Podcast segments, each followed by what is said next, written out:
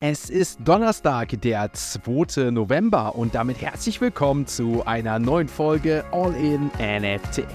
In der heutigen Folge gibt es unter anderem News zu dem Hack von Trading Bots auf Telegram und Infos über die neue Chance für einen Bitcoin ETF. Ihr erfahrt von der Web3 Zukunft mit Animoca Brands und warum 40 Millionen Bitcoin-Adressen ein Profit aufweisen. Und neben unserem täglichen Blick auf den Krypto-Chart und den Floorpreisen auf OpenSea schauen wir auf XRP Ledger, Millionen Coins auf Luxware und das selbsternannte Shopify des Web3, das eine Revolution in der Sportwettenbranche anstrebt. Also viel Spaß mit der heutigen Folge von All in NFT. Willkommen zurück nach dem gestrigen Feiertag und nach dem Start des neuen GM Coffee Tokens, der euch den Zugang zur Barista-Bande und auch diesen Podcast in den nächsten Tagen gewähren wird. Oder ihr geht ganz einfach auf das Abonnement auf Spotify. Der passende Podcast und das passende Video kam ja gestern dazu. Gerne einmal abchecken, wer es noch nicht gehört hat. Ich hoffe, ihr habt Halloween gut überstanden, seid süß rausgegangen und nicht sauer und seid jetzt bereit für einen neuen digitalen Kaffee und den heutigen Web 3 Kurznews. Ein Datenverstoß bei LastPass, dem Passwortverwaltungsanbieter, führte im Jahr 2022 zu einem Diebstahl von Kryptowährungen im Gesamtwert von 4,4 Millionen US-Dollar. Der pseudonyme On-Chain-Analyst ZachXBT verfolgte die Geldüberweisung aus den digitalen gehackten Wallets und entdeckte nun, dass die Mehrheit der Opfer langjährige Nutzer von LastPass waren. Mindestens 25 Benutzer waren von dem Vorfall betroffen und nutzten insgesamt etwa 80 verschiedene Wallets. Es stellte sich heraus, dass die Opfer ihre Seed Phrase in der LastPass-Software gespeichert hatten. Als Konsequenz musste sich LastPass nun vor Gericht verantworten. Experten raten denjenigen, die ihre Seed Phrase oder privaten Schlüssel in LastPass gespeichert haben, dringend dazu, ihre Vermögenswerte so schnell wie möglich auf die neue Wallet zu transferieren. Nach Einschätzung der ETF-Analysten James Seifert und Eric Balunas von Bloomberg besteht nur eine geringe Wahrscheinlichkeit, dass der Leiter der SEC, Gary Gensler, einen Bitcoin-ETF ablehnen wird. Seifert teilt mit, dass die Genehmigungschancen bei 90% liegen. Belunachas bezeichnet eine Ablehnung als erstaunlich sadistisch und argumentiert, dass sie wahrscheinlich eine Flut von Klagen auslösen würde. Es wäre jedoch nicht das erste Mal, dass die SEC aufgrund eines Bitcoin-ETFs vor Gericht steht. Dieser sogenannte SEC-Trend begann bereits im Jahr 2017 mit der Ablehnung erster Finanzanträge aus dem Kryptosektor. Animoca Brands hat eine neue Kooperation mit der Neum Company geschlossen, um die Entwicklung von Web3 im Nahen Osten zu fördern. Dies wird durch eine 50 Millionen Dollar Investition des NIOM Investment Fonds in Animoca Brands finanziell unterstützt, wobei die Hälfte dieser Summe für die Ausgabe von Wandelanleihen vorgesehen ist und der Rest für den Erwerb von Unternehmensanteilen auf dem Sekundärmarkt verwendet wird. Die Kooperation verfolgt das Ziel, Web3-Unternehmenslösungen mit globaler Reichweite zu entwickeln, wobei der Nahe Osten im Mittelpunkt der technologischen Innovation stehen soll. Ein wichtiger Schritt in dieser Partnerschaft soll die Einrichtung eines Web3-Hubs sein, der als zentrales Element für die Förderung von Web3-Technologien und Unternehmen in der Region dienen wird.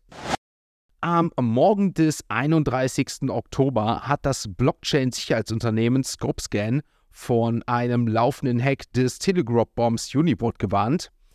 Unibob selbst bestätigte den Angriff und erklärte, dass es aufgrund eines Token-Genehmigungsexploits zu Problemen mit ihrem Router kam. Die Hacker haben Berichten zufolge etwa 650.000 US-Dollar aus verschiedenen Kryptowährungen gestohlen. ScopeScan empfiehlt den betroffenen Nutzern, die Genehmigung für den betroffenen Vertrag zu widerrufen und ihre Gelder auf eine neue Wallet zu transferieren, um die Sicherheit zu gewährleisten. Die Auswirkungen des Angriffs haben auch schlagartig den Unibot-Kurs um rund 40 Prozent einbrechen lassen. Nach einem Anstieg des Bitcoin-Kurses um fast 30 Prozent in den letzten Wochen gibt es derzeit beinahe 40 Millionen Adressen, die sich in der Gewinnzone befinden, was einen neuen Rekord darstellt. Laut Daten von Glassnode befinden sich rund 80% aller BTC-Adressen in einer profitablen Situation. Dies ist der höchste Prozentsatz seit November 2021, als Bitcoin sein bisheriges Allzeithoch von 68.789 US-Dollar erreichte. Im Gegensatz dazu gibt es derzeit mehr als 9 Millionen Adressen, die sich in einem Verlust befinden. Auf dem Höhepunkt im November 2022, als Bitcoin kurzzeitig bei 15.000 US-Dollar notierte, waren rund 20 Millionen Adressen in einem Verlustgeschäft. Damit sind wir mit den Web3 Kurznews für heute durch und wir werfen jetzt natürlich einen spannenden Blick nach den Erfahrungen und nach der Aussage von Gary Gensler und dem Leitzinsentscheid der Fed auf die aktuellen Kurse der Kryptowährungen.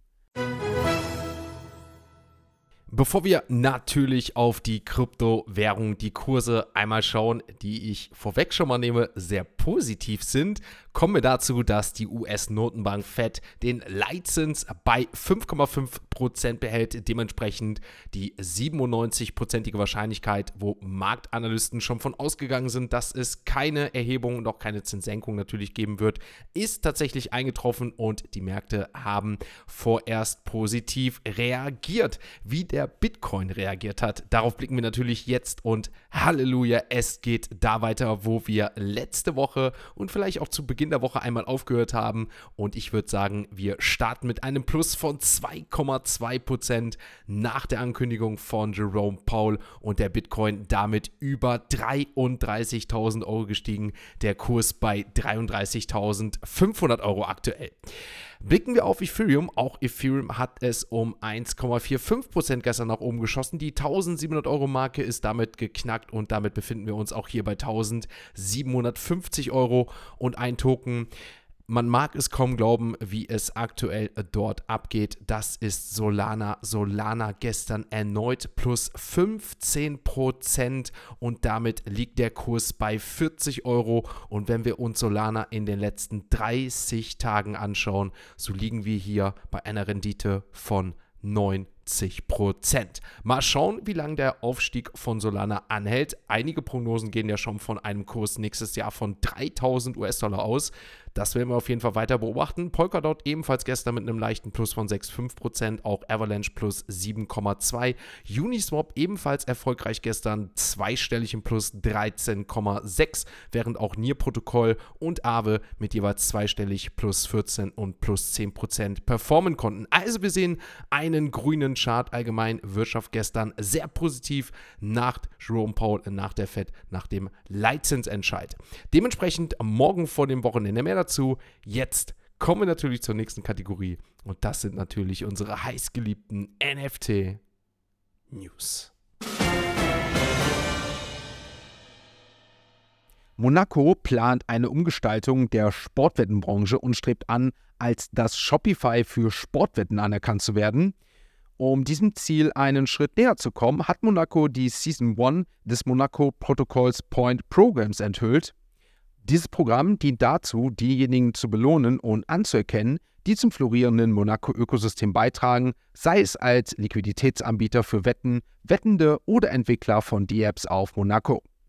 Die Punkte werden einfach basierend auf dem abgestimmten Handelslumen, also den platzierten Wetten, vergeben. Rückwirkend wurden Punkte an alle Teilnehmer vergeben, deren Aktivitäten bis zum 1. Juli 2023 zurückreichen. Monaco verfolgt damit die ehrgeizige Version, die Sportwettenbranche zu revolutionieren, indem aktiv Beitragende belohnt werden können. Das Programm könnte also nicht nur die Dynamik in der Branche verändern, sondern eine Neuausrichtung für die Zukunft der Sportwetten aufzeigen. Das Team hinter MadLads NFTs auf Solana, bekannt als Backpack, hat in Dubai eine regulierte Kryptowährungsbörse namens Backpatch Exchange gestartet diese Börse hat die sogenannte Virtual Asset Service Provider Lizenz von der Dubai Virtual Assets Regulatory Authority erhalten, die speziell für Exchange Services ausgestellt wurde. Für Nutzer der Backpad Wallet soll der Übergang von Fiat zu On-Chain-Aktivitäten nun reibungslos vorstatten gehen.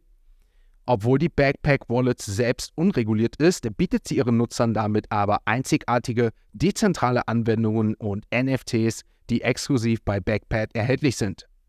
Der CEO von Backpad, Amani Ferrante, betonte die visionäre Perspektive hinter der Start der Börse. Er hob hervor, wie die Blockchain-Technologie die Verifizierung und Überprüfbarkeit ermöglicht und wie Backpack Change die Merkmale nutzen will, um ein sicheres und reguliertes Umfeld für Kryptoaktivitäten in Dubai zu schaffen. Der XRP Ledger hat erfolgreich 3 Millionen NFTs gemäß des XLS 20 Standards geprägt. Laut Daten von Bithorn wurden insgesamt 3.357.404 NFTs im Rahmen dieses Standards erstellt. Der XRP Ledger, entwickelt von Ripple, ist seit über einem Jahrzehnt schon in Betrieb und bietet eine breite Palette von Funktionen.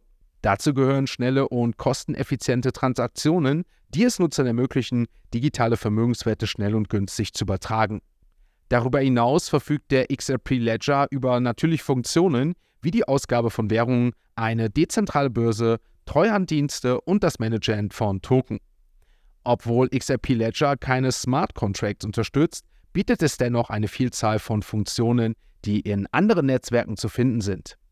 Dazu gehören die Verwaltung von NFTs, Stablecoins, synthetischen Vermögenswerten und anderen programmierbaren Vermögenswerten auf der Abwicklungsebene.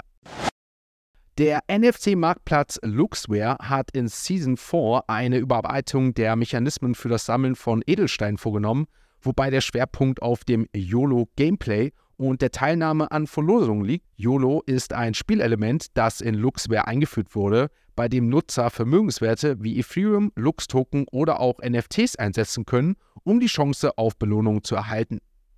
In dieser Season wurden Veränderungen vorgenommen, um sicherzustellen, dass ein niedriges Listing auf Luxware nicht mehr im Mittelpunkt steht. Tägliche Quests und Meilensteine sollen immer noch Teil des Spiels sein, aber fortan in den Hintergrund geraten. Für diejenigen, die darauf abzielen, Edelsteine zu verdienen, stehen YOLO und die Teilnahme an Verlosungen auf Luxware jetzt also im Mittelpunkt.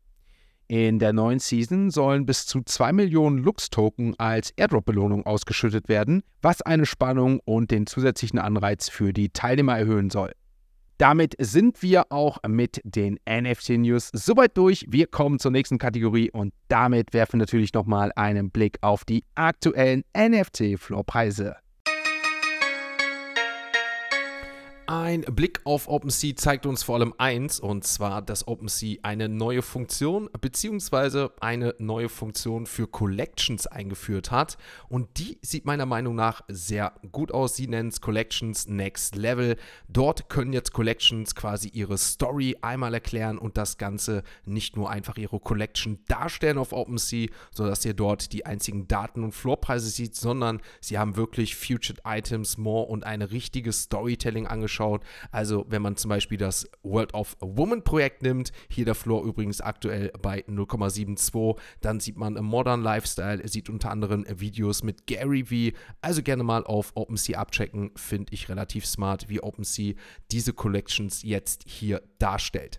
Dann kommen wir natürlich dazu, wo wir jetzt jeden Tag für da sind und das ist der Blick auf OpenSea, der Board App Yacht Club gestern, Handelslumen, ich hab's gesagt, je näher wir zu Hongkong kommen und jetzt sind wir da, Handelslumen 3500 Ethereum, der Floorpreis weiter am Steigen, 32,3, 112 Verkäufe und auch der Mutant Ape Yacht Club gestern vierstellig, 1100 Is und der Floorpreis geht Richtung 6, 5,85 Ethereum. Azuki dahinter gefolgt mit einem Floor von 5,25, während der Board Ape Kennel Club mit 1,91 Ethereum gelistet ist. Die Milady Makers, aktuell der Floor 3 Ethereum, also auch hier haben wir die Grenze von 3 erreicht. Die Captains beharren weiter bei 5,65 und und ein Projekt, was wir am Dienstag in den Express News hatten, Grafters, das Projekt nach dem Mint bei 0,25 Ethereum. Damit blicken wir abschließend auf Platz 99 100 und dort finden wir die V-Friends, der Series 2 von Gary Vaynerchuk 0,11 Ethereum und auf Platz 100 finden wir die Supreme Kongs, hier der Floor aktuell bei 0,89. Damit sind wir mit der heutigen Folge, mit der Donnerstagsfolge so weit durch und ich mache natürlich nochmal darauf aufmerksam. Gestern an dem Feiertag habt ihr ja das Zusatzvideo einmal bekommen. Der neueste GM Coffee Token Mint ist da für den All-in-NFT-Zugang und die Barista-Bande für den Monat November. Macht euch aber keinen Stress. Bis zum 7. habt ihr natürlich noch Zeit zu minden und erst ab nächste Woche wird dann die Umstellung vollständig im Podcast und auf auf YouTube erfolgen.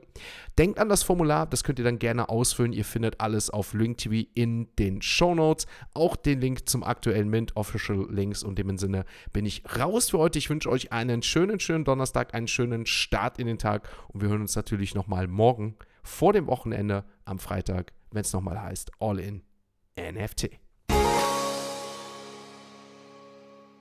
Ein abschließender Hinweis, die im Podcast besprochenen Themen stellen keine spezifischen Kauf- oder Anlageempfehlungen dar.